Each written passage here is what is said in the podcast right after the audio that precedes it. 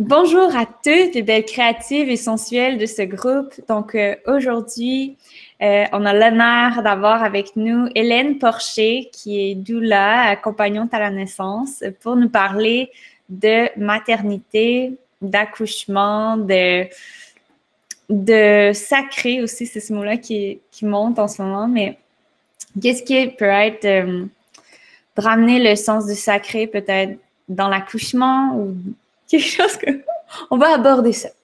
Donc euh, hmm, voilà, j'avais toute une présentation que j'ai pas dit, donc c'est pas grave. je vais juste dire, je vais juste prendre le temps de me présenter quand même au cas qu'il y en a qui savent. Moi, je suis qui? J'ai vraiment de la misère à faire ça. Euh, donc, moi, c'est Marie-Ève c'est moi qui ai créé la page et j'enseigne euh, aux femmes sur la pratique de l'œuvre de jade pour reconnecter à notre corps et au féminin sacré. Donc, euh, pourquoi est-ce que j'ai choisi de parler de maternité aujourd'hui puis d'inviter Hélène? Ben, D'abord, Hélène, c'est une femme euh, que je côtoie dans mon village, puis qui a été présente à l'accouchement de plusieurs femmes que je connais, donc qui les a aidées à vivre l'accouchement qu'elles voulaient, à retrouver leur pouvoir dans ça, puis je trouvais ça très euh, important. C'est important pour moi ce sujet-là parce que ben, moi-même, j'ai, vécu trois accouchements qui étaient tous différents, mais que dans mon cheminement, ça a été bon de me préparer pour vivre ça. Puis, euh, ben, tout récemment, aussi, tu mon petit bébé le plus jeune, il y a neuf mois, donc c'est, c'est quelque chose qui est encore vif pour moi. Puis, donc, ça me fait vraiment plaisir que tu sois là, Hélène, pour nous en parler, puis pour nous partager autant ton vécu que ton approche, puis euh, qu'est-ce qui peut, euh, qu'est-ce qui peut être au service des femmes euh, pour qu'elles restent dans leur dignité, puis dans, dans la création à travers ce, cette euh, belle aventure de la maternité. Donc, merci. Ah. Merci à ceux qui sont là. Si jamais vous avez des questions pendant l'entrevue, n'hésitez pas à les écrire, à nous dire bonjour. Euh, même si c'est après, on va revenir répondre aux questions. Donc, euh, voilà. Je ne sais pas si tu as envie un peu plus de te présenter, Hélène, de dire qu'est-ce que tu fais à ce niveau-là comme doula. Oui, ben merci de oui, merci de ton invitation, Marie-Ève. Je pense que c'est effectivement euh, important. C'est important de continuer à parler de la maternité, même si quelque part dans le, la conscience collective ou l'inconscient collectif, je ne sais pas, on dirait qu'on sait déjà ce que c'est, mais finalement, on sait tellement peu ce que c'est. On, on, nous partage un regard souvent de la maternité, puis c'est ce qui fait que bien souvent, on ne se sent pas forcément relié ou ça peut créer toutes sortes de choses. Et il y a un mot qui monte beaucoup, c'est les ambivalences de la maternité. On en parle de plus en plus en ce moment. Notre génération ouvre quand même des portes par rapport à tout ça. Et euh, voilà, il y a plein de beauté, mais il y a aussi peut-être des fois des ombres qui peuvent être importantes d'être nommées euh, pour se sentir euh, juste correct dans ce qu'on vit. Donc, si ça peut toucher aujourd'hui et qu'on parle un peu de ça, euh, moi, ah, je pense que je suis doula depuis que je suis toute petite. tu poses souvent la question qu'est-ce qui nous a mené à faire ça? Puis euh, je, me, disais ben ouais, mais moi, mon histoire, c'est que quand j'ai eu trois ans, mon petit frère est né, puis à la maternité, j'ai dit à ma maman moi, quand je serai grande, je vais être la dame qui aide les mamans à faire naître les bébés. Puis ça m'a jamais quitté cette phrase. Donc donc finalement, c'est comme si avait toujours été dessiné, puis je l'ai vu tant bien que mal parce que je savais que c'était là en moi. J'avais une, passion de, pour la maladie. Je me rappelle, j'avais des petits livres euh, sur la naissance que je regardais tout le temps. Quand j'avais 14 ans, je suis allée en salle d'accouchement parce que j'ai une tante qui est sage-femme qui m'a emmenée voir des accouchements. J'ai vu une césarienne, j'ai vu des ovaires en vrai, tu sais, comme vraiment, je plongeais dans cet univers. Ça me guidait, ça me guidait.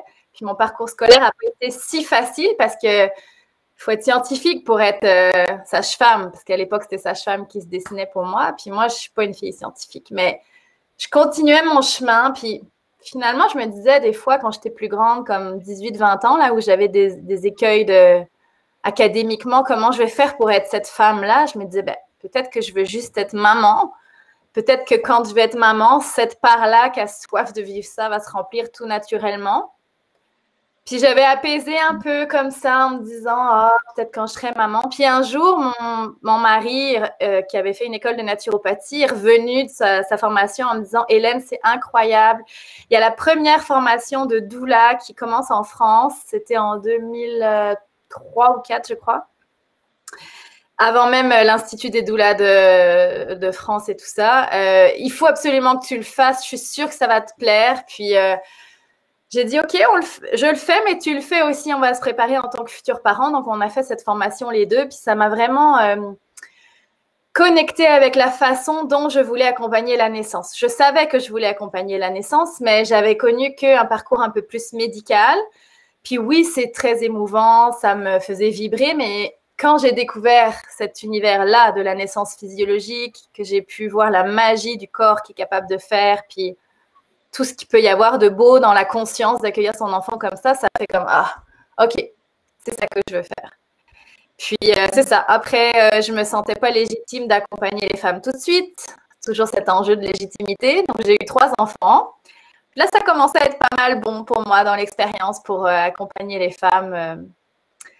Donc finalement, je suis doula depuis longtemps, je te dirais. C'est ça, depuis presque, on va dire, 12 ans, avec différents volets d'accompagnement. J'ai eu des moments où j'ai plus accompagné la naissance des bébés.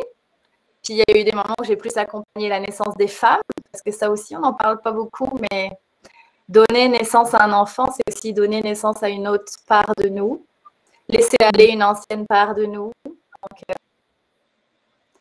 et puis je suis venue au Québec il y a quatre ans pour euh, rayonner vraiment dans ce métier-là, parce qu'en France, c'est quand même très fermé. La place des doulas est teinté de jalousie, de beaucoup de choses. Je ne sais pas pourquoi le paysage médical n'est pas encore ouvert à la place des doulas, mais au Québec, oui. Donc, euh, je suis venue ici vraiment avec le, le rêve euh, secret de, m'épanouir là-dedans. Puis, euh, ça y est, ça arrive. Des fois, je me pense pour me dire, c'est-tu vrai que je suis une accompagnante qui, qui rentre à l'hôpital avec les couples? Oui, oui, c'est vrai, Hélène. Donc, bon, voilà ce que je peux te dire de ma, mon petit parcours. Mm. Puis, toi, de quelle manière tu as vécu tes accouchements? Parce que c'est quand même une des choses qui a mm-hmm. été fondateur pour ben, toi. Y a-t-il une différence même entre le premier et le dernier? Euh, oui, et oui, oui, il y a une différence. Puis, euh, c'est vrai que dans mon parcours de vie, j'ai eu la chance, je dis la chance parce que pour moi, c'était ce dont j'avais besoin, mais ça ne veut pas dire que c'est un chemin à suivre universel. Je vais vraiment parler de mon expérience. J'ai eu la chance de ne pas avoir à vivre d'expérience médicalisée. Je n'ai pas eu à vivre ça parce que je sortais de ma formation doula on a fait un travail de préconception avec mon mari. on était vraiment comme à fond là dans bébé, euh, bébé naturaux et tout ça. Donc 22 ans, hop, on, se prépare. J'accueille mon bébé, puis c'était sûr que j'allais l'accueillir à la maison. J'avais, je venais de découvrir ce monde-là, donc je ne voulais que vivre ce monde-là. Donc j'ai été chercher une sage-femme un peu euh, un peu radicale, qui était très dans la confiance du corps et très peu dans le médical. Et puis, euh, elle est venue à la maison pour la naissance de notre euh, premier enfant. C'était il y a 14 ans. Et on était déjà assez en marge à cette époque-là. Je l'ai très peu dit parce que c'est tellement naturel pour moi d'accoucher comme ça. Mais je me rendais compte au fur et à mesure où j'en parlais autour de moi que les gens avaient beaucoup, beaucoup de peur. Et ils me les renvoyaient leur peur et moi, ça m'insécurisait dans une espèce de pouvoir et de confiance très naïve que j'avais euh, et que je ne voulais pas abîmer. Donc, on a gardé ça très secret. On a donné naissance à ce petit bébé-là. C'était super beau euh, et, euh, et, en puissance. Et puis, deuxième bébé, deux ans et demi après, la même chose. Naissance à la maison, la même sage-femme, une autre sorte d'accouchement, peut-être un peu plus connecté encore. Puis, troisième bébé, trois ans après notre sage-femme avait arrêté, donc j'avais pris une autre sage-femme avec qui j'avais moins de liens. Puis finalement, en fait, je l'ai appelée trop tard de manière inconsciente, mais sûrement très consciente en fait. Et euh, notre petit bébé est arrivé euh, dans, la, dans la chaleur de nos bras, euh, mon mari et moi, à la maison. Puis c'était juste parfait comme ça. Mm. Et effectivement, il y a, eu toute une palette.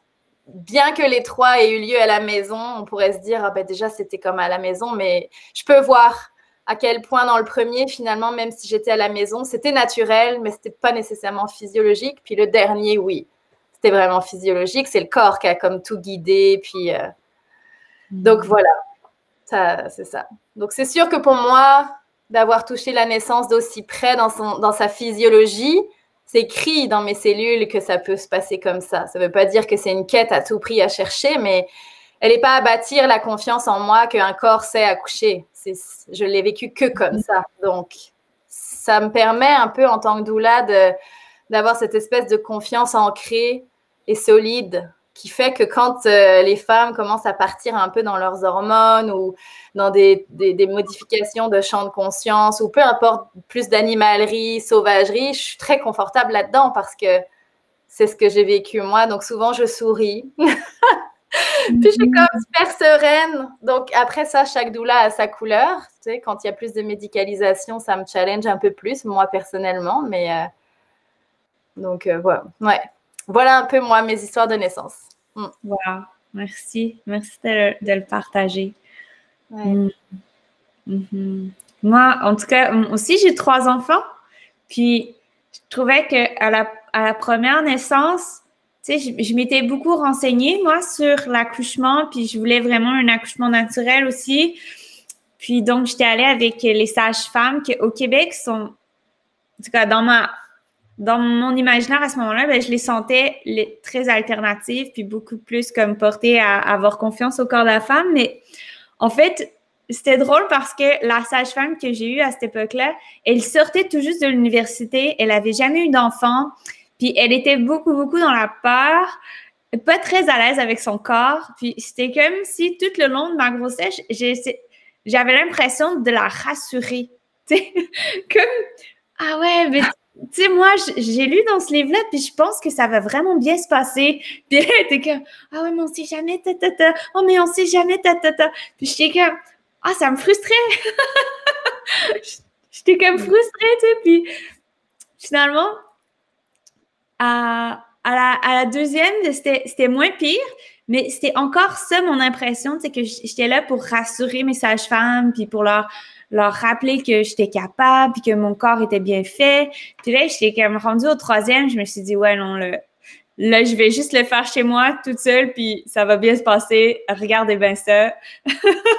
c'est comme, c'était quand même comme une confiance qui s'est construite, parce que au premier, si j'avais pas eu sa chambre, je sais pas si j'aurais vraiment réussi, tu pour moi, ou ce que j'étais mhm. rendue dans ma vie. C'est comme j'avais confiance, mais surtout dans le mental, puis pas tant dans mon corps, je sais pas comment dire, mais la connexion avec mon corps était moins grande que à la, troisième fois. Absolument. Il y a une question de responsabilité aussi. Moi, tu vois, quand euh, à mon troisième bébé, ma sage-femme des deux premiers accouchements, elle avait arrêté de travailler. ok, qu'est-ce qu'on fait? Est-ce qu'on le fait tout seul?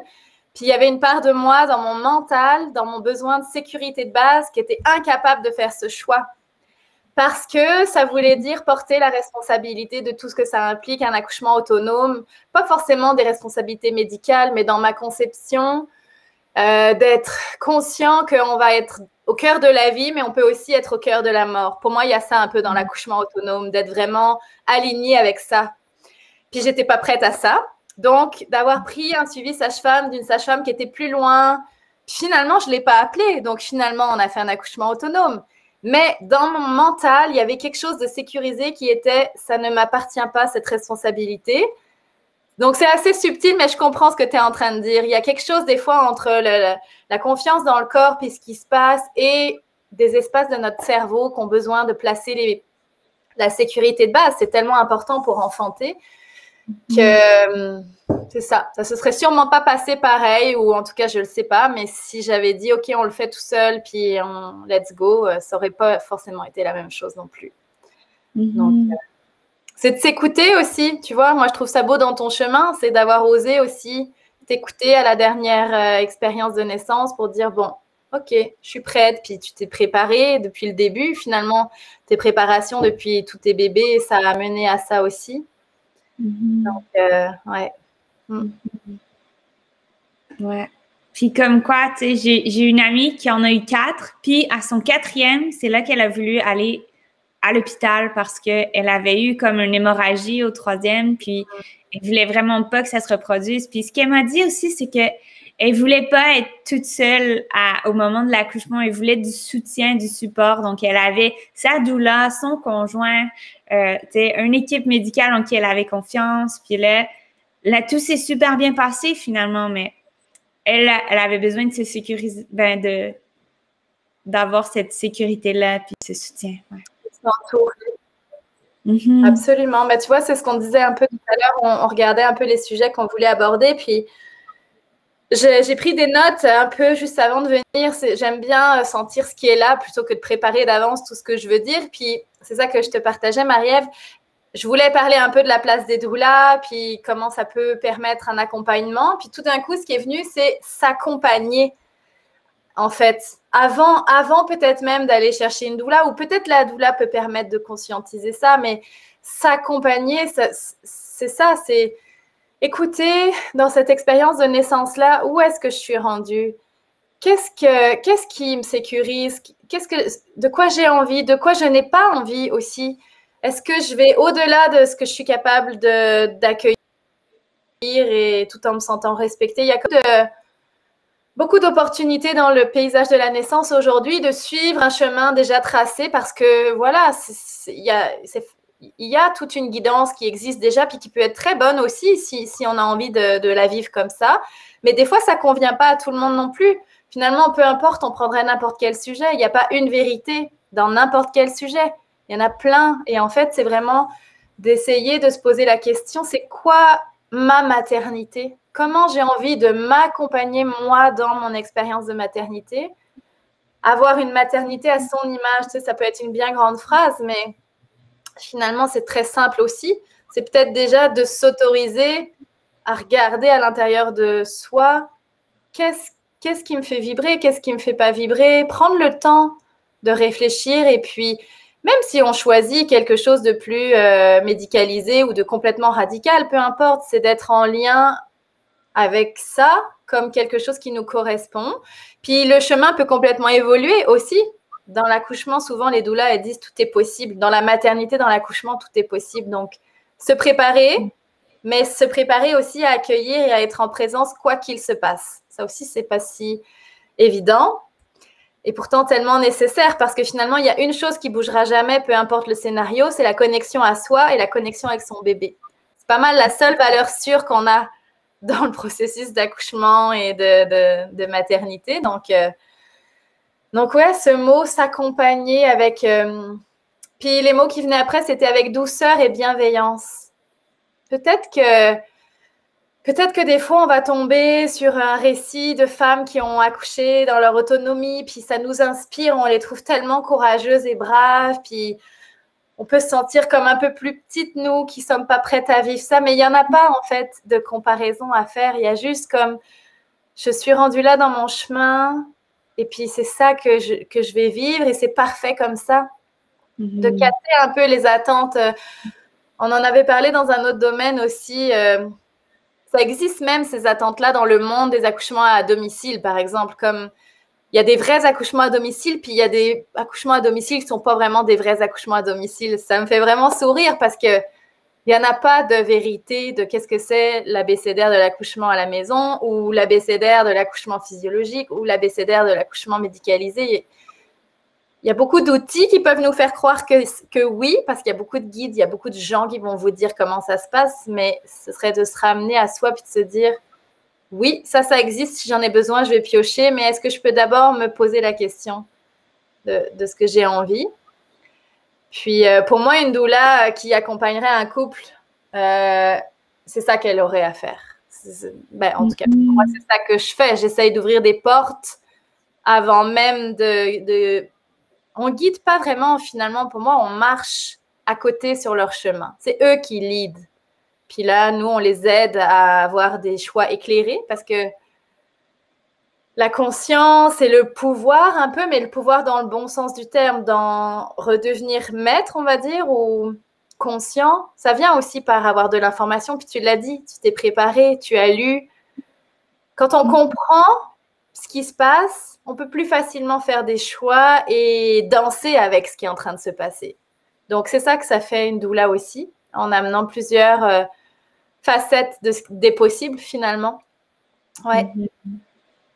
Mm-hmm. Mm. Cette fois-ci, je t'ai accompagnée d'une doula euh, qui est, que j'ai appelée à la dernière minute. Donc, elle est arrivée juste au moment que le bébé sortait. Mais euh, ce que j'ai vraiment apprécié, puis c'était la première fois que j'avais une douleur, puis c'était une bonne amie aussi. Mais ce que j'ai vraiment apprécié, c'était c'est comme si elle me validait dans euh, ce, qui, ce que moi j'amenais, tu sais. Comme. Puis je trouve qu'il y a une, vulnérabilité quand on est enceinte un peu. En tout cas pour moi, je, je me sentais un peu vulnérable des fois. Puis euh, elle me permettait, dans le fond, d'ouvrir des questions qui, qui me permettaient de me positionner intérieurement, en fait. Puis de, de, de voir, OK, mais est-ce que j'ai pensé à ça? Est-ce que j'ai pensé à ça? Oui, OK, cool. Puis je, sais pas, c'était comme vraiment rassurant. C'était mm-hmm. comme de marcher, puis sentir qu'il y a quelqu'un qui est là, puis qui m'écoute, puis qui est pas en train de me juger. Si, euh, vois, qu'il y avait des moments émotifs ou ce qu'avec mon conjoint, ben, il y avait des frictions, puis là, c'était comme, mais elle me jugeait pas dans ça, puis elle était juste là pour accueillir, puis pour trouver beau comme mon processus. Ouais. ça, j'ai vraiment apprécié le soutien.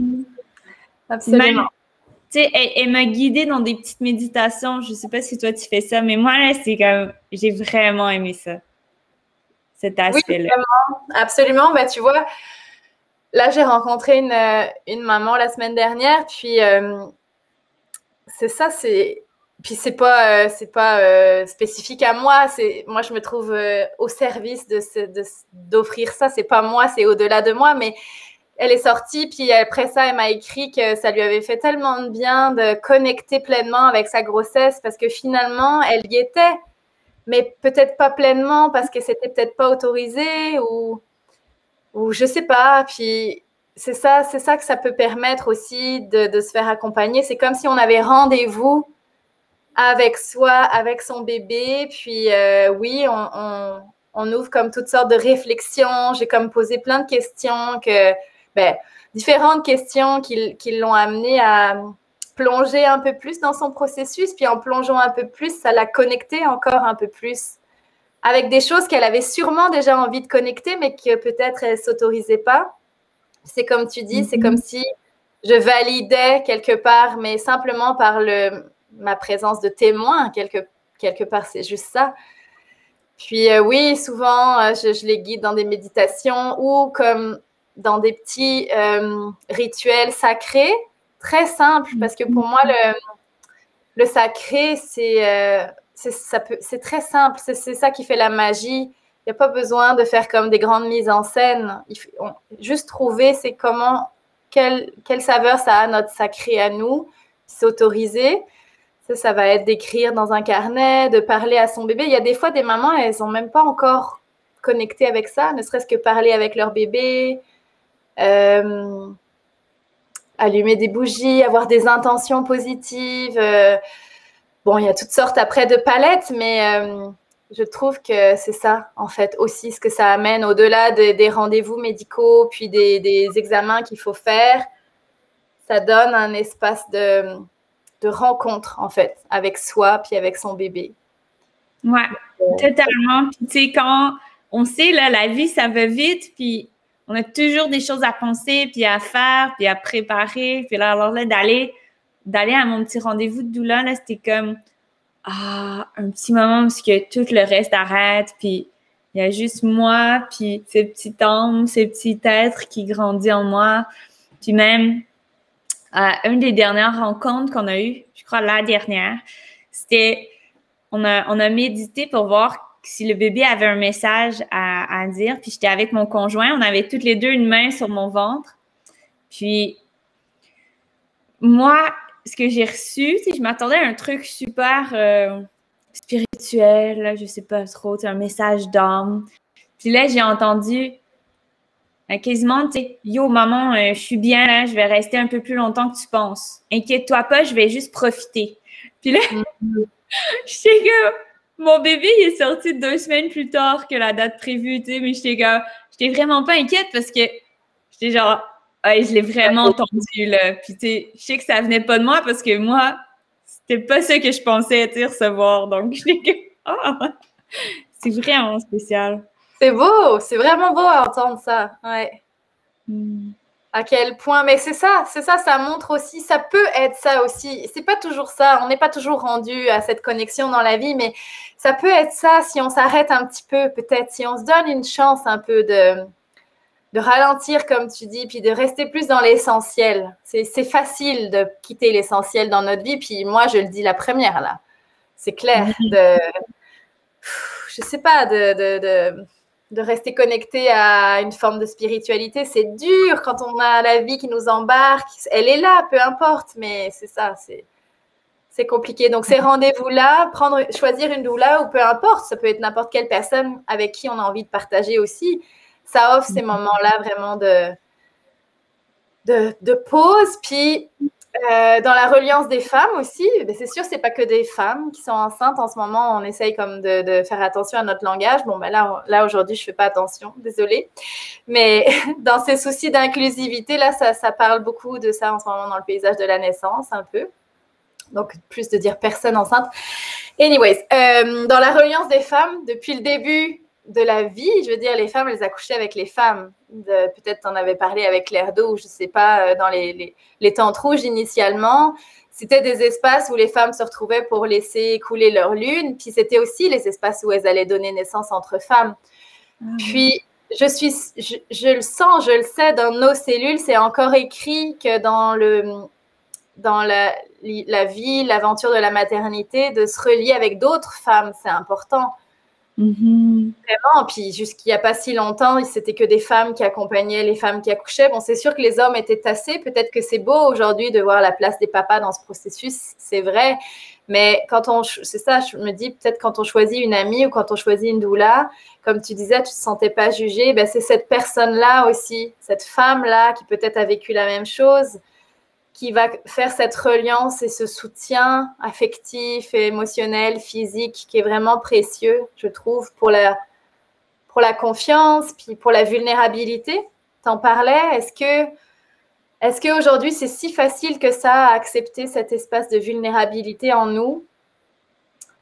J'aurais tendance à dire oui de plus en plus. Je trouve qu'on en parle de plus en plus. Mais pour, avoir rencontré plusieurs fois chez des, chez des, familles, est-ce que c'est si facile de dire que c'est dur d'être enceinte alors que ça ce serait supposé être le plus beau moment? Est-ce que c'est si facile de dire que euh, on n'est pas tombé en amour avec ce bébé-là encore, puis que la vie est vraiment difficile depuis qu'il est arrivé? Tu sais, c'est, mm-hmm. ça existe beaucoup. Puis euh, le, le post-natal, on n'en parle pas beaucoup non plus.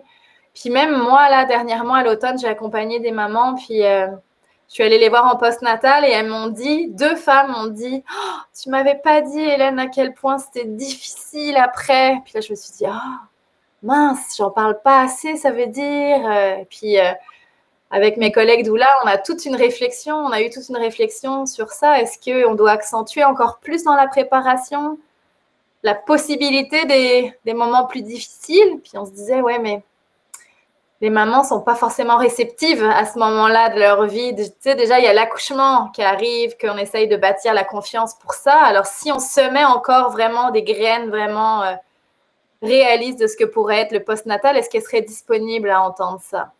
on se questionnait à savoir, est-ce que j'avais failli dans mhm. quelque chose, de ne pas avoir expliqué assez? Ou est-ce que c'est juste une prise de conscience un peu universelle que accueillir un bébé, c'est tout un, tout un ajustement? Donc, euh, je pense que d'en parler comme ça de plus en plus dans des plateformes, sur des, dans, des, dans des, des conférences ou peu importe, juste nommer que ça peut être comme ça, ça peut être magnifique aussi, évidemment, mais ça va peut-être normaliser un peu plus toutes les ambivalences de la maternité. Et je trouve que ça bouge beaucoup en ce moment autour de ça. Ouais. Totalement. Totalement. C'est comme quand, une fois que le bébé est là, je trouve que le, le quatrième trimestre, pour moi, ce concept-là, même des quatrième trimestre, mais ça m'a quand même aidé de, de, me dire que ça existait, puis de me dire que le bébé était encore un peu comme à moitié dans mon ventre, mais il était sorti, mais il avait besoin encore de, de présence, puis de d'être toujours collé, puis hyper dépendant, en fait. C'est qu'il est mm-hmm. tellement dépendant, puis là, on se retrouve, Marc, puis on est c'est nous qui doit soudainement s'occuper que ce petit bébé-là, tu arrête pas de respirer, puis continue de grandir, boit bien du lait, mais comme c'est ouais, c'est comme tout, c'est vraiment stressant en fait.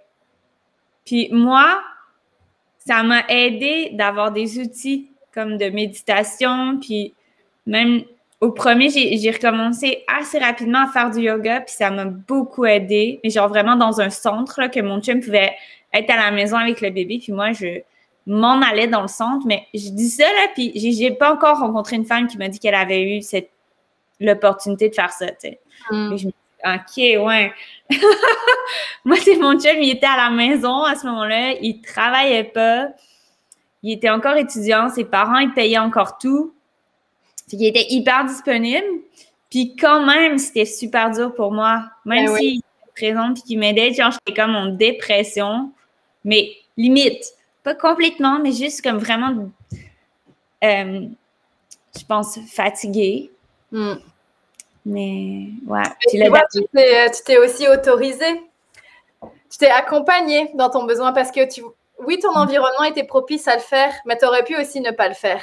Juste mm. parce que la culpabilité de laisser ton bébé, la culpabilité de te choisir dans un moment où tu es supposé être 100% au service. Il y en a des barrières à passer pour rester euh, dans la justesse de ce qui est bon pour nous. Puis des fois, on n'y arrive juste pas parce mm. que, euh, je sais pas, parce que parce que c'est plus fort de rester avec son bébé que d'aller prendre sa douche. Puis c'est correct aussi. Moi, je l'ai vécu un peu comme ça pour mon premier bébé. Hein. Mm. Rien que l'idée qu'il allait, de penser qu'il pouvait pleurer, j'étais déjà alerte euh, tellement j'étais intense dans le maternage euh, proximal là, mais bien trop finalement, je me rends compte, mais bon, c'est correct, on apprend. Donc euh, partir, je n'aurais pas fait ça. J'aurais, je me serais sentie trop loin de lui, tellement j'étais trop connectée. Puis des fois, après, avec le recul, quand je regarde un peu ce qu'on a fait avec nos enfants de maternage, de grande disponibilité qui fait que quand ils sont grands, là encore, 14, 12, 9, on a encore des ersatz un peu de ça, tu vois, de besoin euh, pour s'endormir, autre chose comme ça. Puis des fois, je suis comme, ah, pourquoi on a fait ça, ça c'est tellement demandant. Puis là, je me reconnecte à mon cœur, puis je me dis, j'ai sûrement fait plein d'erreurs, mais j'ai fait ce que mon cœur avait envie de faire, donc c'est pas grave, j'ai pas de regrets en fait. Puis je leur mm. dis aux enfants, des fois, je leur dis, j'ai sûrement fait des erreurs, puis euh, vous irez sûrement parler à quelqu'un, un thérapeute quand vous serez grand, j'en suis désolée. Mais j'ai toujours fait à partir de mon cœur, je crois, puis vous verrez que vous me comprendrez peut-être quand vous serez parents aussi. Mm. donc, euh, c'est ça quelque part, je me suis peut-être pas autorisée à me choisir en premier, mais j'ai toujours cherché à, m'accompagner dans être le plus proche possible de mon cœur. Je me suis jamais vraiment forcée à faire des choses qui me rendaient malheureuse, je te dirais. Mais peut-être que j'aurais bénéficié de prendre plus soin de moi, sûrement, mais c'était juste pas disponible à ce moment-là. Euh, c'est ça. Donc, c'est, tu vois, c'est beau de voir toutes les palettes des possibles. Encore une fois, il n'y a pas une vérité ni quelque chose à atteindre qui serait le chemin à suivre. on est l'exemple concret, c'est que ça peut être très beau juste d'y aller avec douceur dans ce qu'on a besoin et envie de vivre si c'est possible. Puis des fois, c'est pas possible non plus. Et, voilà, mais. Euh, mm, mm. Ouais, mais j'ai une amie, je réfléchissais à l'accouchement avec une de mes amies qui, elle, a vécu un accouchement qu'elle a trouvé difficile finalement, ou qui n'a pas été toute comme elle voudrait. Puis là, on en parlait, puis on se disait, c'est fou comme la pression qu'on peut se mettre par rapport à un objectif, tu idéalisé.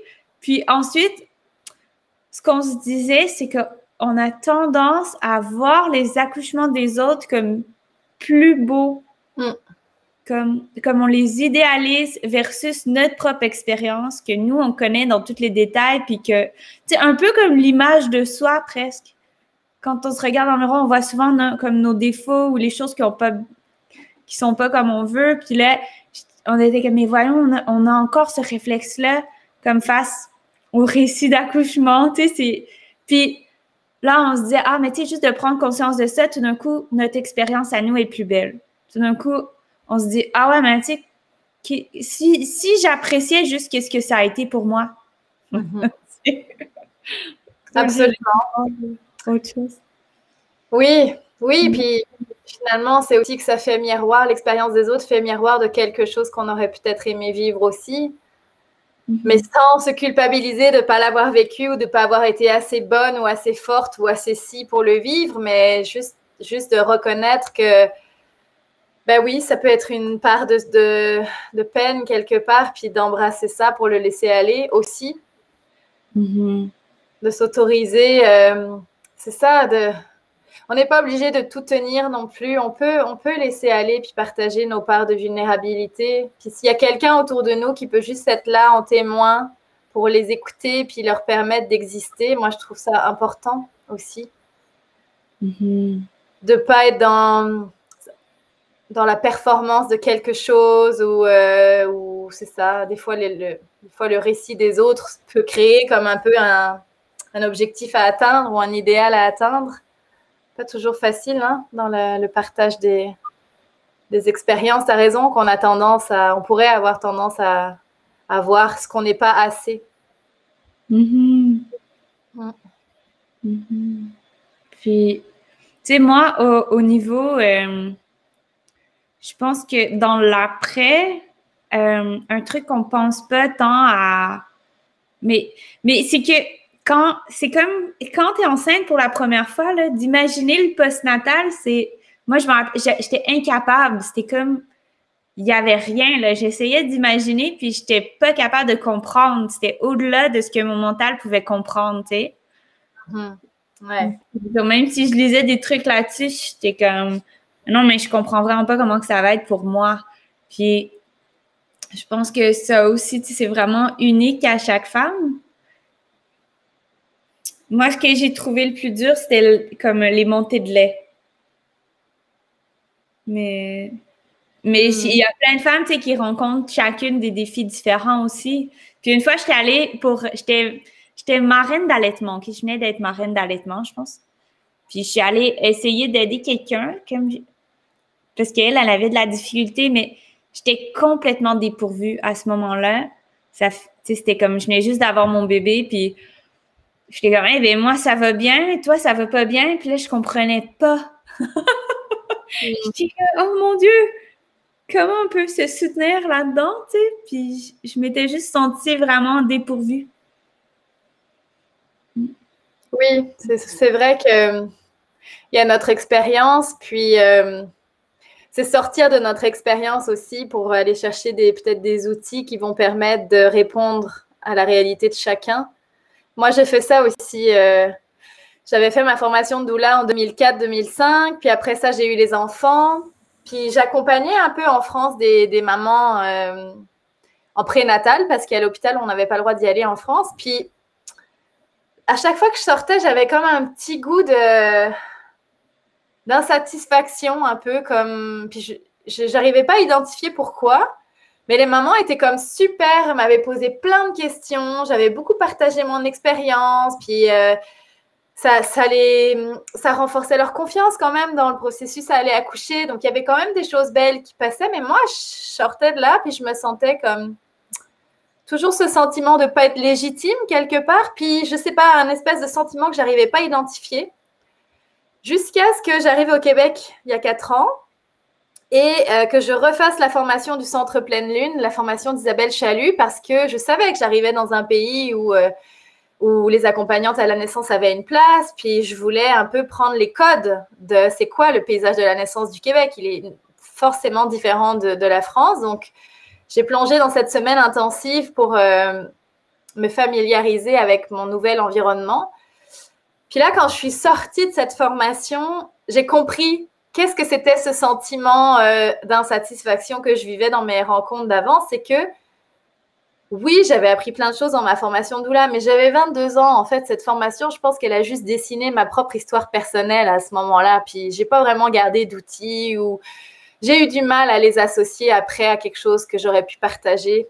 Puis là, d'avoir vécu cette formation du Centre Pleine Lune avec beaucoup d'outils et beaucoup de compréhension de qu'est-ce que c'est finalement le processus en général, pas mon expérience, le processus, ça m'a fait comme sentir que ah mais c'était ça en fait qui était pas satisfaisant pour moi, c'est que je ne je tissais mes rencontres que avec la richesse, c'est sûr, de mon expérience, mais que cette richesse-là, j'avais pas d'outils qui me permettaient d'aller à la rencontre de l'histoire de cette femme-là.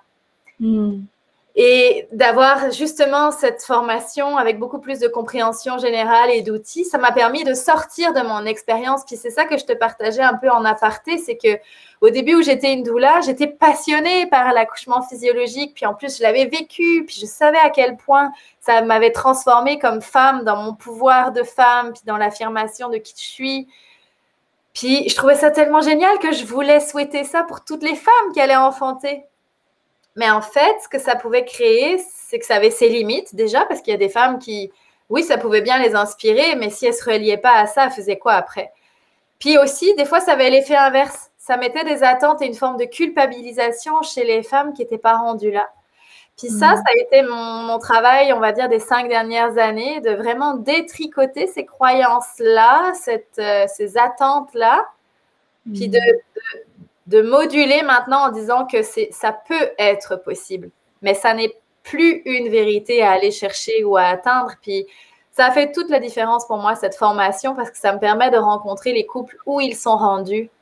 Puis je le pratique encore là, comme je te disais, des fois j'ai peut-être tiré un petit peu trop loin des femmes dans leur, euh, dans leur travail d'accouchement. Elles auraient peut-être pris de la médicalisation un petit peu plus vite que ce qui s'est passé parce que j'avais tellement de confiance dans le processus, puis je croyais tellement que peut-être elles, peut-être pour me plaire, peut-être qu'elles se sont laissées traîner un peu trop loin. Il y a un peu ça qui se joue des fois avec les doulas. Donc euh, c'est ça, je regarde ça puis j'apprends. C'est ça aussi. Hein. Les doulas sont des êtres humains avant tout. Puis euh, j'apprends à, garder mon enthousiasme et ma passion, mais à permettre que ça laisse toute la place à l'histoire du couple. je trouve ça mhm. beau de le, vivre comme ça. Ouais. C'est tout un, toute une transformation aussi quand on est accompagnant à la naissance, en fait, je m'en rends compte. Mm. Mhm. Wow. Merci. Ouais, c'est profond, c'est comme la vie.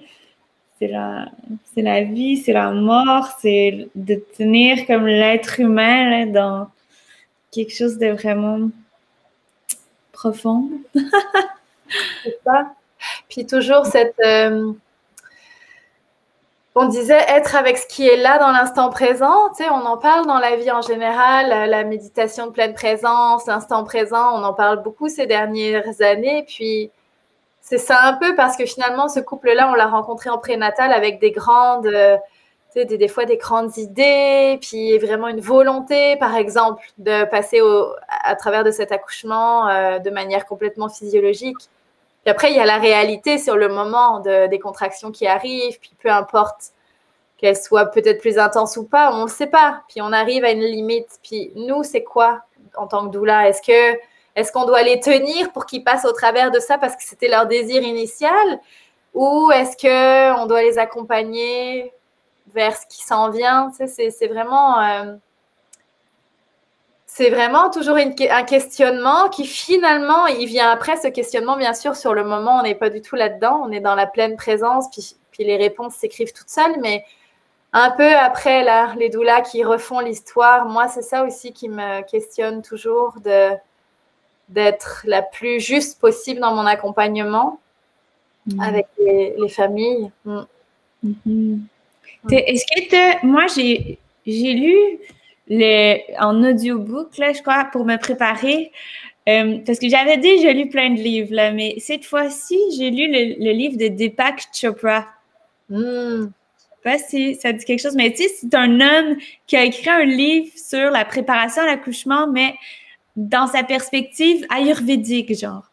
Mais c'était vraiment intéressant parce qu'il y a une approche comme extérieure un peu plus. Puis il y a, ouais, il y a comme cette neutralité où qu'à un moment donné, il parle même, il compare l'accouchement physiologique à l'ascension ou l'accouchement à l'ascension d'une montagne. Puis il dit, il y en a qui vont trouver ça extraordinaire de monter en trekking, puis de suer leur vie, puis de comme c'est comme un, un, beau défi. Puis quand ils vont arriver en haut, ils vont être comme tellement contents d'avoir vécu cette ascension-là, puis d'avoir ressenti dans leur corps tout ce qui se passait.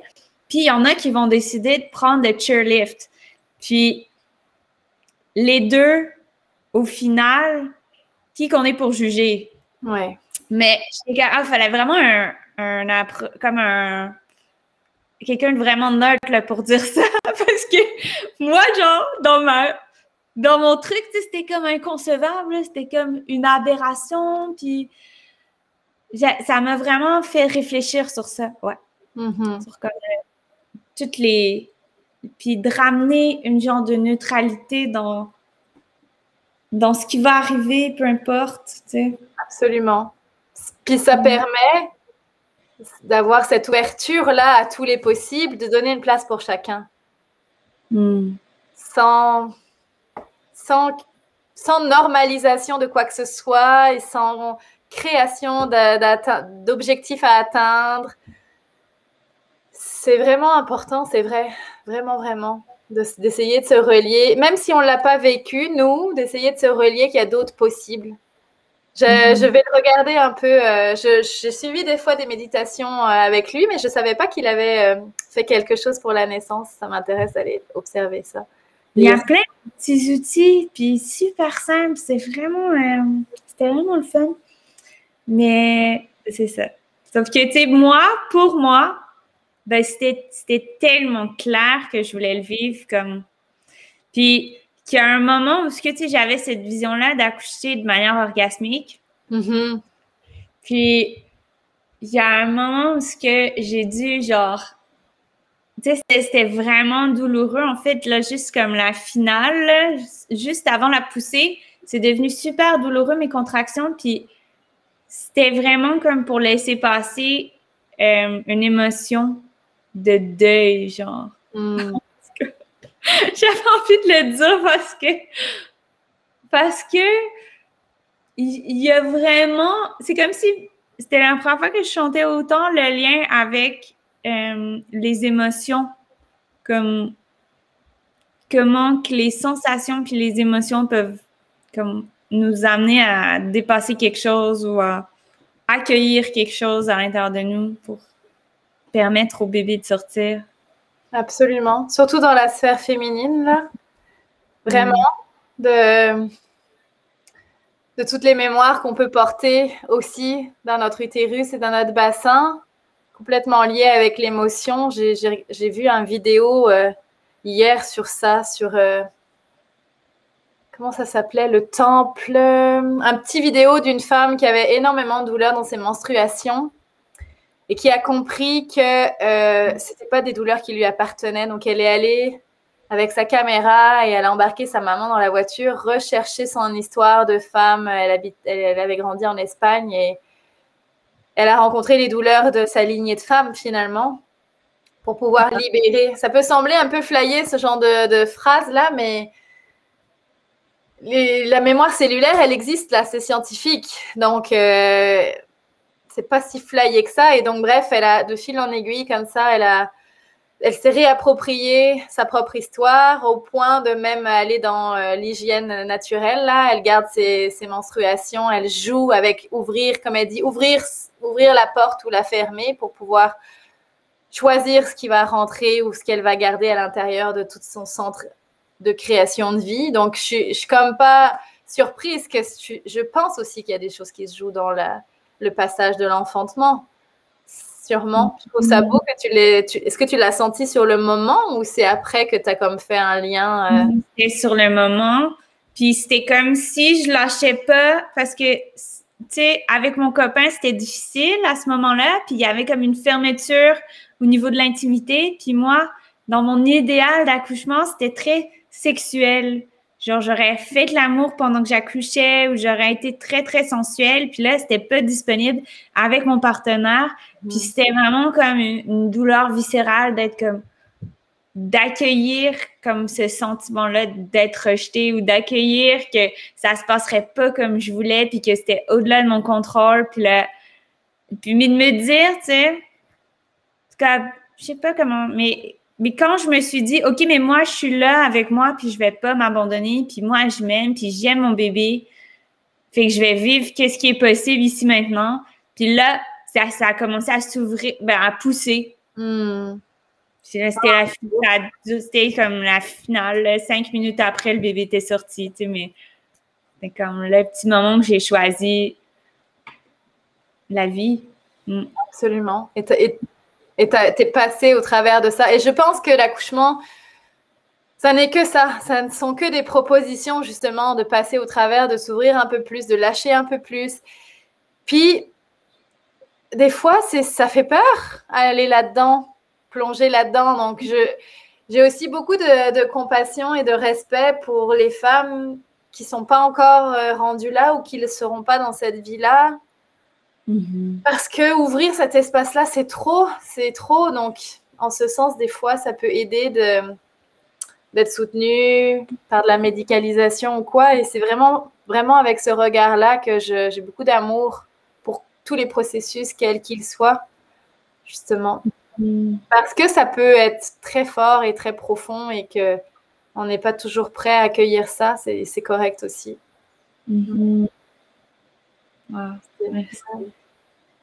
Merci. pour ta sagesse aujourd'hui. Hmm. Ah, je regarde s'il y avait d'autres petites choses que j'avais envie de dire.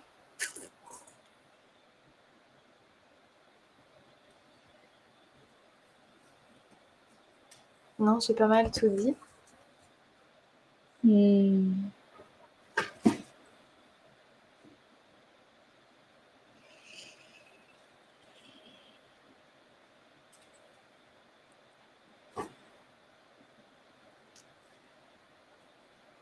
Parfait. Alors, merci. Je regardais dans mes questions, puis on a fait un peu le tour, ou sinon les, autres questions, je les trouve plus pertinentes. Parfait comme ça. Peut-être c'est une dernière petite chose qui arrive des fois qu'on demande, c'est comment on trouve une doula aujourd'hui? Tu sais, toi, c'est mm. une grande amie à toi. Peut-être que dans notre paysage de Val-David, c'est plus courant, mais ça l'est peut-être pas partout, je sais pas. Il y a vraiment euh, plusieurs ressources euh, pour trouver des doulas. Il y a des annuaires. Il y a une association qui s'appelle euh, l'Association québécoise des doulas, où il y a aussi des membres où on peut chercher des doulas. Puis, ce qui est important, je pense finalement, de toute notre conversation, vous l'aurez bien compris, on parle de lien humain finalement dans tout ça.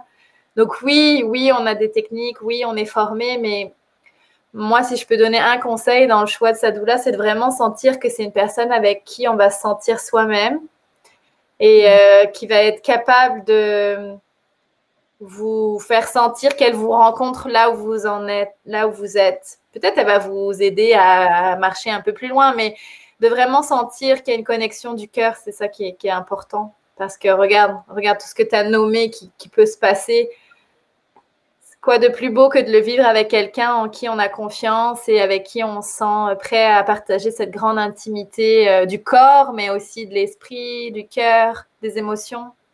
Mm-hmm. Donc, euh, ouais. Totalement.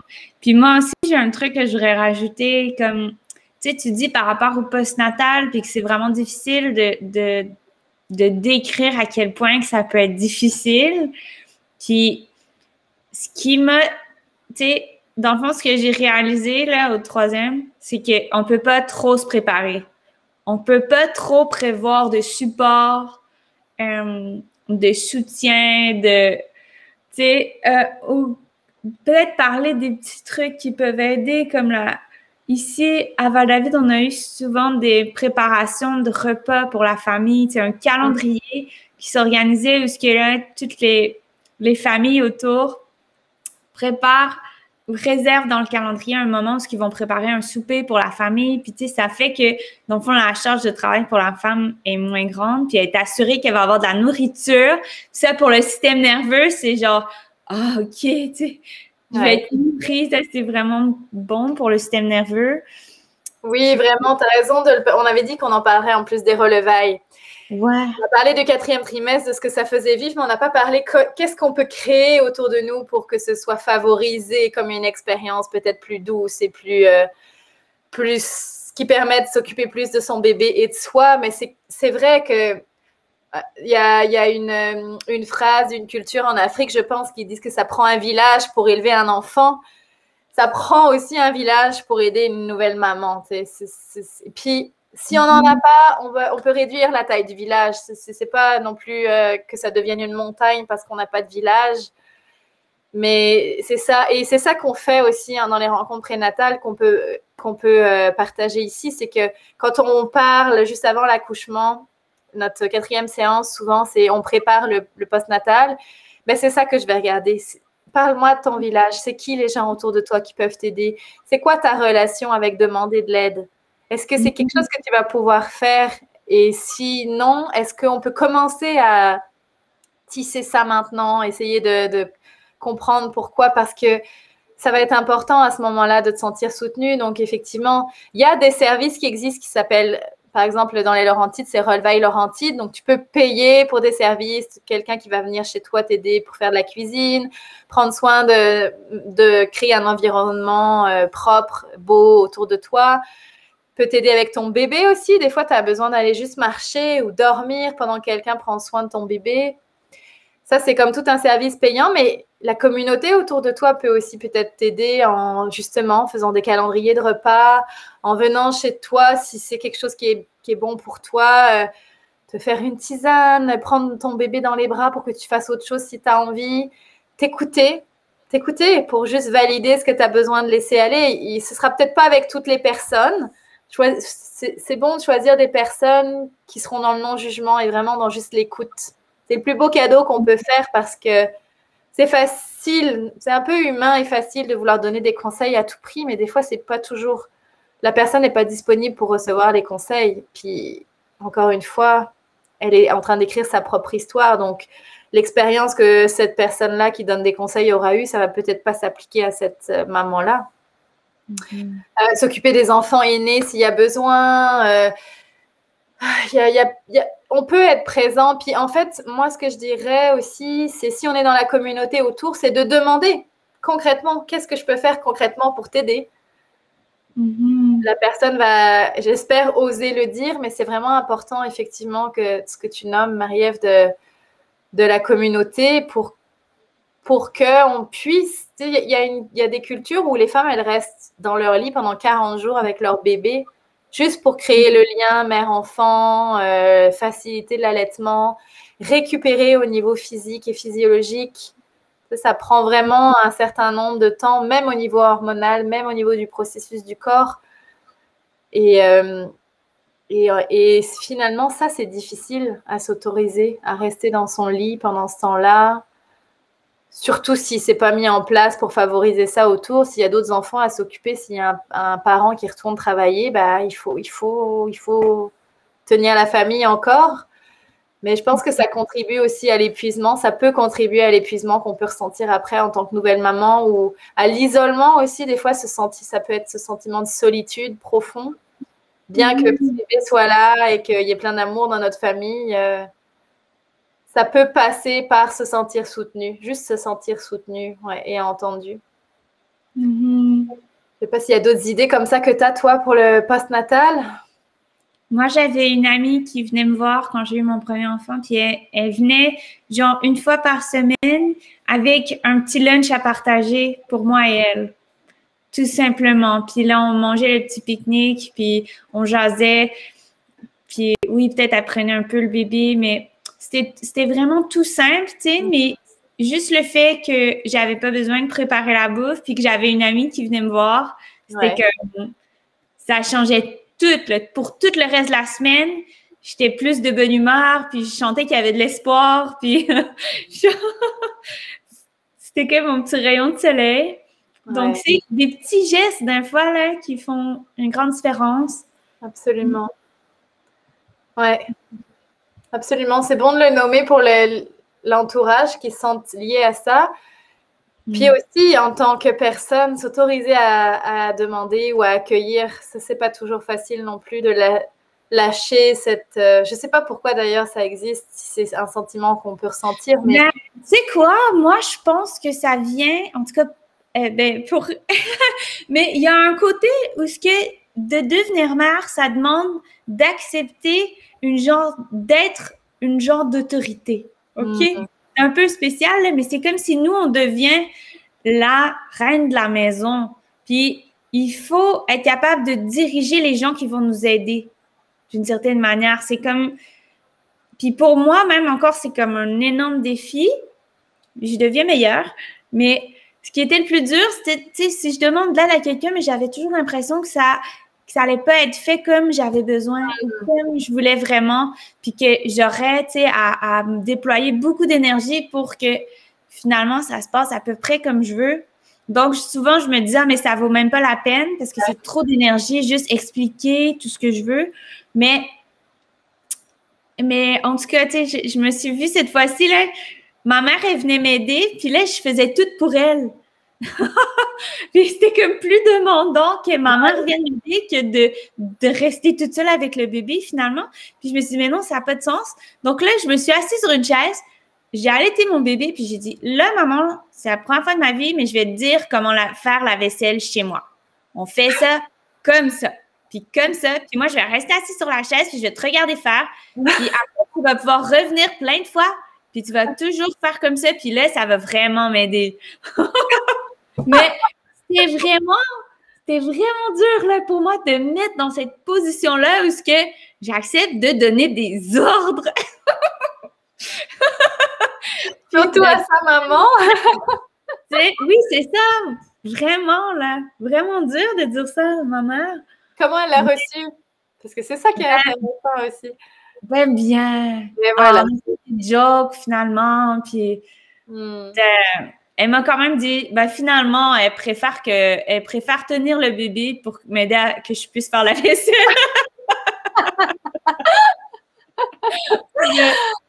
ouais. Quand même, c'était beau le moment. Puis après, j'étais comme vraiment plus à l'aise de lui dire, comme avec plus de précision, qu'est-ce que je veux, puis qu'est-ce qui me rend, qu'est-ce qui m'aide vraiment. Absolument.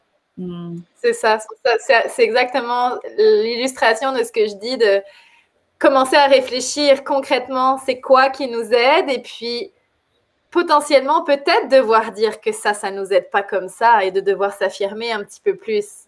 Méchant job, mais c'est ça, grandir aussi. C'est ça, euh, c'est tout ça que ça peut amener aussi la maternité. Il y en a d'autres des occasions dans la vie, mais je trouve que ça peut nous amener justement quand on, tu sais, des fois c'est des grandes phrases ça va t'empuissancer. Ok, ça va t'empuissancer, mais concrètement, dans quoi? Ça peut prendre toutes les palettes et toutes les couleurs selon les femmes.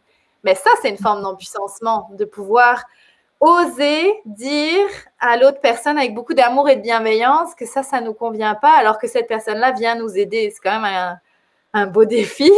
Mm-hmm. Et c'est toutes ces petites prises euh, de... Euh, je sais pas ce que c'est le mot, de, de, de place. C'est pas pouvoir, c'est prendre sa place toujours un peu plus. C'est ça, moi, je trouve que la maternité peut nous amener parce que c'est de se rapprocher toujours plus proche de ce qu'on a envie d'être dans notre essence, si on peut s'autoriser à ça. C'est ça, sans puissance. pour moi. C'est pas nécessairement devenir une femme 100% euh, indépendante et c'est ça, ça peut être très subtil comme ça. Mais tellement. Euh, Ouais, tellement beau. Puis ah, ça peut être aussi dans la parentalité. C'est pas que les femmes, hein, c'est aussi le partenaire qui peut euh, évoluer là-dedans aussi parce que accueillir un nouvel être dans sa famille, on l'a vu. Moi, je l'ai vu des tonnes de fois, des gens qui vont se questionner sur leur mode de vie, sur leur alimentation, sur leurs choix environnementaux. Ça amène toujours de brasser tout d'un coup, ah, c'est quoi qu'on a envie de vivre et d'écrire pour ce petit bébé-là. Donc, c'est ça, pour moi, l'empuissancement aussi, c'est de, revenir toujours plus à soi et d'oser toujours plus s'affirmer dans le respect des autres, toujours, et dans l'amour. C'est comme ça que ça se placera le mieux, mais euh, ouais. Mm-hmm. Ça donnerait-tu envie d'avoir d'autres bébés? T'as fini, toi, Mario ben là, je prends une pause. J'ai vraiment apprécié que mes grands soient grands. Quand j'avais, quand j'ai eu les deux rapprochés, j'ai trouvé ça vraiment difficile. Euh, donc là, je, pense que c'est sage de laisser un peu de temps, mais je sais pas. Je sais pas. Là, j'ai trois garçons, puis je me dis, la question, c'est est-ce que je pourrais avoir quatre garçons? pour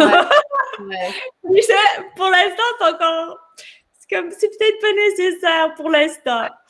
C'est la réponse. Donc, euh, je, vais, je, vais me laisser, je vais me laisser comme digérer ça parce que je croyais, tu sais, je croyais vraiment d'avoir une fille. Puis là, j'étais comme, c'était parfait là, que j'ai un garçon, mais ça m'a quand même challengé. Puis, mm. je me dis, tu sais, je voudrais pas avoir un bébé juste pour avoir une fille non plus, tu sais. Mm, mm-hmm. Donc, c'est parce que je risque trop d'être. Ben, je sais pas, c'est pas, pas sain, ben oui, pour l'enfant non plus, mais oui, je comprends. Mais ça aussi, hein, c'est une grande question. Euh, moi, ça m'a, elle m'a beaucoup euh, perturbée, cette question-là. Je la posais tout le temps aux femmes qui étaient plus âgées que moi. Comment tu as su que c'était fini, les enfants? Comment tu as su? Puis elle était comme, ben, oui, j'ai eu plusieurs années après le dernier où ça m'a travaillé. Puis à un moment donné, tu sais, puis moi, ça me semblait tellement abstrait quand elle me répondait ça. Je ne voulais pas cette réponse-là. Je voulais une réponse vraiment. Euh, je voulais m'accrocher à quelque chose. Je voulais du concret parce que la vérité, c'est que je sentais que j'avais encore envie d'être maman, que je m'étais accomplie, aussi difficile que ça ait pu être des fois, mais je voulais encore accoucher, sentir ce sentiment-là de, je sais pas, de peut-être de d'instinct d'ouverture, de puis à l'été, puis être enceinte. finalement, être enceinte, ben oui. Finalement, c'est vrai qu'en fait, il n'y a pas de réponse concrète. C'est le temps qui, qui tisse une forme de réponse. Puis à un moment donné, est-ce que c'est satisfaisant? J'en sais rien, mais tu te dis, bah, mon aîné à 9 ans, il, il, serait vraiment tellement d'écart, cet enfant-là, il serait tout seul. C'est comme après, c'est des raisons un peu mentales. C'est peut-être un peu plate, je sais pas. J'ai toujours pas trouvé la réponse, mais ce que je sais, c'est que la sensation qui fait mal un peu à l'intérieur, elle s'apaise finalement. Donc la vie doit juste bien faire les choses. En tout cas, dans mon cas, c'est ça. De... Mais ça aussi, la fin de la maternité, le deuil de la maternité, ça aussi, c'est des grandes euh, questions, des beaux sujets à discuter je trouve. Parce que je, mais, mais tu tu dis ça. Oui, c'est vrai. Ta mère l'a eu à 12 ans d'écart. Elle avait eu trois garçons, justement. Puis, 12 ans après, elle est retombée enceinte. Elle avait 48 ans. Puis, elle pensait pas, qu'elle pouvait avoir d'enfants. Elle, elle, se protégeait plus. Elle faisait plus attention parce qu'elle croyait que c'était fini. Puis là, il y a eu ce petit bébé qui est arrivé. Puis, qui a, oui, continué à chambouler. Euh, son existence et faire que, que ouais, qui a été comme un petit miracle, puis en même temps comme un grand challenge, je pense. On ne sait pas, tu sais. C'est ça que je trouve, c'est qu'on on peut essayer de raisonner avec notre mental, mais en fait, on n'en sait rien. On ne connaît pas l'avenir, personne, donc euh, c'est un peu. Euh, c'est un peu prétentieux, presque. Oui, il y a une part plus grande. On sait. Même, j'ai entendu des histoires d'hommes qui ont eu des vasectomies puis qui ont quand même réussi à faire un enfant euh, quelques années plus tard. Tu sais, des fois, il y a des petits codes qui sont un peu miraculeux, mais qui existent quand même. Donc. Oui, oui, absolument. Mais moi, ma réflexion, c'était plus dans le. J'ai toujours peut-être parce que c'est mon expérience, j'ai toujours choisi de faire mes bébés. J'ai jamais eu de bébé surprise. Donc pour mm. moi, il y avait comme et puis c'est pas nécessairement mon mental, c'était c'était un choix de mon cœur, mais il y j'avais une prise d'action si je voulais faire un autre enfant ou pas. Donc c'était un peu en mm. ce sens-là. Mais évidemment, même pendant un temps, je disais toute façon, si la vie veut que j'ai un autre enfant, elle va me l'envoyer. Tu sais, je disais ça comme un peu parce que j'arrivais pas à faire le choix. Il y avait le choix de ma raison qui disait non, c'est pas raisonnable, si ça, ça. Mais il y avait le choix de mon cœur qui était comme mais non, je veux laisser cette porte ouverte. Puis je disais ça sans arrêt. Il, y a, comme 3, 3, 4 ans. Mais tu vois, je dis plus ça maintenant. C'est rigolo, hein Donc, comme quoi on évolue euh, naturellement aussi, mais euh, effectivement, je j'en sais rien. Peut-être que la vie m'enverra un enfant encore. Mais bon, sinon je suis devenue doula. non, mais c'est parfait qu'il y ait un positionnement intérieur clair. C'est correct, c'est parfait. Hmm. oui, je pense que c'était pour pacifier un peu aussi, c'est ça. Pacifier quelque chose en moi. Mais bon, voilà, hmm. c'était pour partager qu'il y avait aussi ces aspects-là quand les bébés sont plus là nécessairement ou euh, la maternité, c'est tellement vaste finalement. on peut mm. parler d'accouchement, de grossesse, mais pour moi, c'est un fil rouge qui, commence euh, très tôt dans notre histoire de féminité, puis qui, qui va nous suivre, je pense, toute notre vie de femme. Mm. très beau. Mm. Qu'on ait ou qu'on n'ait pas tu sais, ce que tu dis, le, deuil de la maternité, ça peut être fait après avoir eu des enfants, mais pour certaines femmes, ça va se faire alors qu'elles n'arriveront pas à procréer, puis c'est correct aussi, tu sais, c'est comme d'accepter ça pour aller vers ce qui est là pour moi. Qu'est-ce que, qu'est-ce que la vie a prévu pour moi dans mon chemin de vie, tu sais? Ça me fait penser à ça. Mm. Merci Hélène d'avoir été là. Ouais, pas toujours facile, hein? Mm-hmm. Ouais. Bah, tu vois, les doulas peuvent accompagner aussi des, des... Ah, ça coupe la caméra. Ok. Vous accompagnez euh, les fausses couches ou carrément comme une femme qui n'arrive pas à procréer? Tout, c'est ça que je voulais que je veux dire. Une là, quand je te disais que c'est la reliance de femmes, bah, c'est ça aussi. Ça peut arriver qu'on soit appelé pour accompagner un avortement ou pour aider une maman. Moi, j'ai déjà été appelée en France pour euh, j'ai été comme un petit papillon qui est arrivé dans cette maison juste pour créer du dialogue et laisser couler les larmes à un moment donné. Un, papa qui m'a appelé parce que c'était la cinquième, je pense, euh, perte d'enfant dans un, dans un hmm. parcours de procréation. Puis je pense qu'il était démuni, ce papa-là. Puis j'ai été juste là pour être témoin, que les larmes coulent, puis que les mots puissent se libérer. Puis je suis plus jamais réapparue dans leur vie. Mais des hmm. fois, ça peut être ça notre rôle aussi ou d'accompagner euh, une, maman qui est dans un parcours de procréation. Ça peut prendre toutes les formes aussi, ou dans la ménopause. Ou pour moi, ça peut être large comme ça, le métier de doula aussi. Ouais. Mm. C'est sûr qu'on accompagne plus les naissances aussi, mais tu sais que euh, il y a des doulas qui, qui, accompagnent aussi la fin de vie. Hein. Ça se ressemble, hein. l'accueil de la vie, puis la fin de vie. Euh, je sais pas si c'est le mot doula aussi. aussi. Je crois que oui, je l'ai lu. Il faudrait que je recherche un peu plus. Mais comme on parlait, hein, les passages, ils sont proches, vraiment. Ouais. Hmm. Comment on prend soin du début de l'humanité et de la fin de l'humanité, je pense que c'est vraiment important. Hmm. Totalement. Totalement. Merci. Avec plaisir. S'il y en a qui veulent euh, te rejoindre puis te contacter, c'est euh, j'ai partagé j'ai partagé, je crois, mais je pourrais repartager donc ta page Facebook d'accompagnante à la naissance. Puis euh, voilà, je crois. Oui. Merci. Mais super ta page. Puis moi, j'aime bien t'avoir euh, comme ami Facebook parce que tes stories aussi sont toujours inspirantes. Ça me rappelle euh, comme toutes les je sais pas, a plein d'aspects différents de la maternité, de l'accouchement, du postnatal. Puis ça me fait du bien donc de te suivre. Mm. Ben, merci. À bientôt. À bientôt. Bonne journée. Oui. Bye. Merci tout le monde. Au revoir.